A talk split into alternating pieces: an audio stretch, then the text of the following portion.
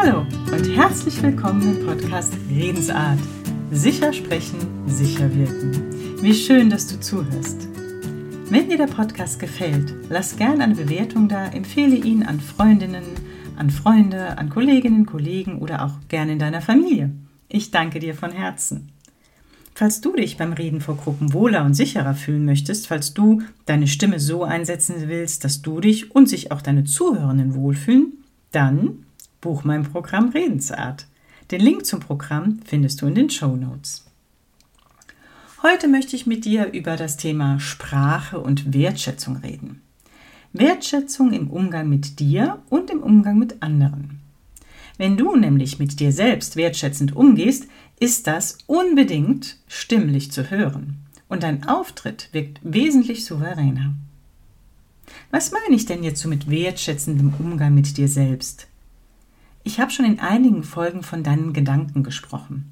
Deine Gedanken wirken auf dich als Person und beeinflussen deine Gefühle, deine Handlungen, dein Verhalten, deine Ergebnisse. Die Ergebnisse beeinflussen deine Gedanken, die beeinflussen deine Gefühle, die beeinflussen deine Handlungen, die beeinflussen deine Ergebnisse, die beeinflussen wiederum deine Gedanken und so weiter. Ist ein wunder, wundervoller Kreislauf.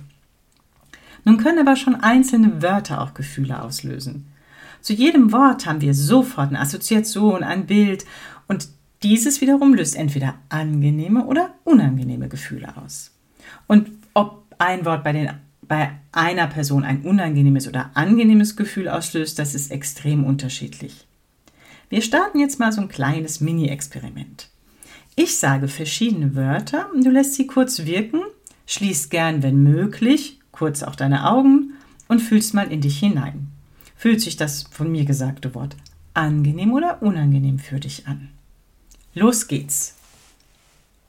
Quelle. Apfelbaum.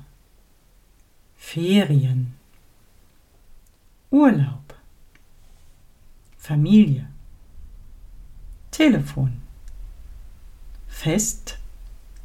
Geburtstag. Familienfeier. Danke dir, dass du mitgemacht hast. Schreib mir gerne, wie das für dich war. Und meine E-Mail findest du auch in den Show Notes. Wenn nun schon einzelne Wörter wirken, wie wirken dann erst ganze Sätze? Beobachte deine Gedanken. Wie redest du von dir in deinen Gedanken? Machst du dich klein, indem du schlecht über dich denkst? Zum Beispiel sowas, boah, bin ich blöd, habe ich schon wieder vergessen. Ah, ich habe mich mal wieder an die falsche Kasse gestellt. Ah, typisch ich. Ah, ne? In diesen Fällen wertest du dich selbst ab. Denkst du sowas, ähm, denkst du zum Beispiel oft, ah, ich muss das machen und dann muss ich das, ich muss das, ich muss das und noch jenes. Und dann fühlst du dich eventuell gestresst, weil dieses Wort müssen auch Stress in uns auslöst. Unter anderem muss macht noch was anderes, doch dazu vielleicht eine extra Podcast-Folge noch ein bisschen mehr.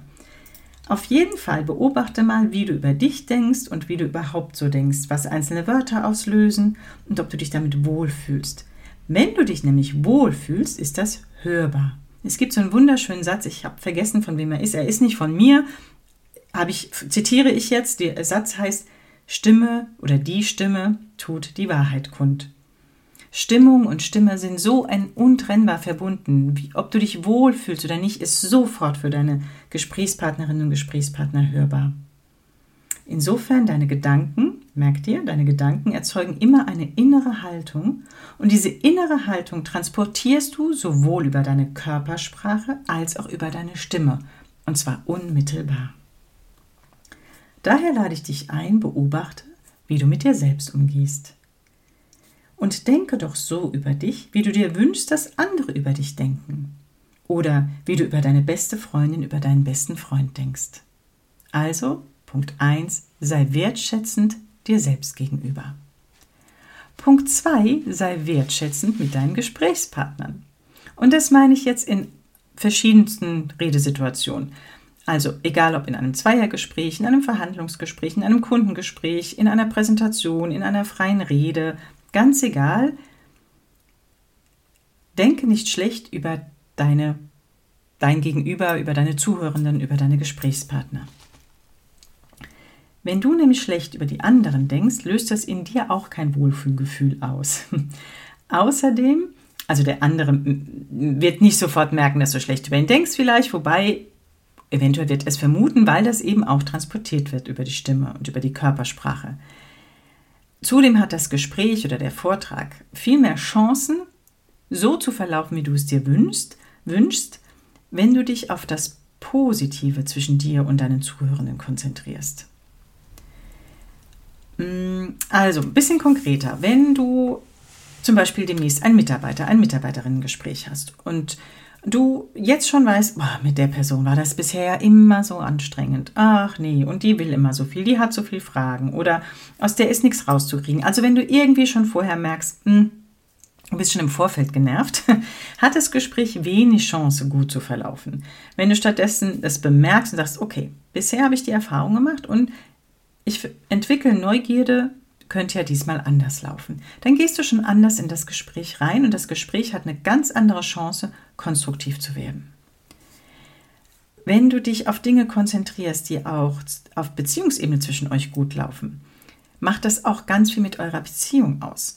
Also man kann sich natürlich konzentrieren auf die ganzen negativen Dinge, was man alles an der anderen Person nicht mag und was alles bisher immer schlecht gelaufen ist, oder eben auf das, was gut läuft. Wenn das jetzt eine Mitarbeiterin ist, zum Beispiel, sie kommt immer pünktlich, sie zieht sich ordentlich an, sie ist in der Sache engagiert oder andere Dinge, was auch immer dir einfällt, wofür du die andere Person nicht unbedingt magst und doch wertschätzen kannst. Das ist wichtig, wofür du die andere Person wertschätzen kannst.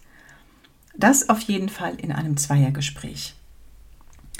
Wenn du jetzt einen Vortrag hältst, eine Rede, eine Präsentation, also von mehreren Menschen in dieser führenden Sprechrolle bist, ist es wichtig, dass du dich nicht auf den einen oder die zwei, drei im Publikum konzentrierst, die irgendwie dir nicht so wohlgesonnen gucken, also so eher einen, einen bösen Gesichtsausdruck haben. Das wird dir nicht gerecht und auch denen, die dir freundlich gesonnen sind, überhaupt nicht gerecht. Und es macht bei dir eben eher schlechte Gefühle und somit bist du nicht mehr so in deiner Mitte, hast eine ganz andere Körpersprache, eine andere Stimme. Wenn du dich hingegen auf die konzentrierst, die dir wohlgesonnen sind, die freundlich gucken, die dir ein Lächeln schenken, die auf dich aufmerksam wirken, dann bist du in einem anderen Gefühl und hältst einen ganz anderen Vortrag, eine ganz andere Rede. Deswegen konzentriere dich auf die, die dir freundlich gesonnen sind. Und auch die, die böse gucken, da hast du ja auch, oder die, die genervt aussehen, ne? das kann ja auch an ganz, ganz vielen Dingen liegen. Das kann sein, dass das mit deiner Rede, mit dem Inhalt, mit dir als Person ja gar nichts zu tun hat. Vielleicht kommen die genervt aus einem ganz anderen Gespräch, hatten Stress zu Hause oder was immer. Das wissen wir alles nicht. Deswegen respektieren, sie sind da, sie hören zu, wie auch immer sie gucken. Auch das ist schön, dass sie da sind und zuhören und dann lieber auf die anderen ein bisschen mehr fokussieren. Und dann hat dein Vortrag, hat deine Rede auch eine gute Chance, so anzukommen, wie du dir das wünschst. Also ich lade dich für heute mal ein, zu beobachten, was du so denkst und was du dazu fühlst. Das kann nicht gleich einen ganzen Tag lang gut funktionieren. Man hat ja noch ein paar andere Sachen zu tun. Ne? Also ich kenne das auch von mir. Doch vielleicht schaffst du es mal, vielleicht auf ein Wort zu achten. Und wenn es das Wort muss ist, wie oft benutzt du muss in deinem Sprachgebrauch im Alltag? Oder du stellst dir einmal die Stunde einen Handywecker und guckst, oh, was habe ich denn eben gerade gedacht? Was waren es für Gedanken, die mir durch den Kopf geschossen sind? Oder du schaffst es mal eine Viertelstunde, deine Gedanken zu beobachten. Am nächsten Tag vielleicht eine halbe und dann immer länger. Also versuch da verschiedene Möglichkeiten. Guck, womit kannst du am besten umgehen? Was hilft dir da? Und da ja schon einzelne Wörter verschiedene Dinge auslösen können, möchte ich in den nächsten Podcast-Folgen noch so ein bisschen näher auf einzelne Wörter eingehen. Falls dich also das Thema interessiert und du sagst, ach, da könnte ich ja ein bisschen was von haben, kann ich auch mal mich mit mir beschäftigen und noch das ein oder andere mitnehmen, hör auf jeden Fall in die nächsten Folgen. Ich freue mich, wenn du dann wieder dabei bist und danke dir, dass du heute zugehört hast. Deine Daniela.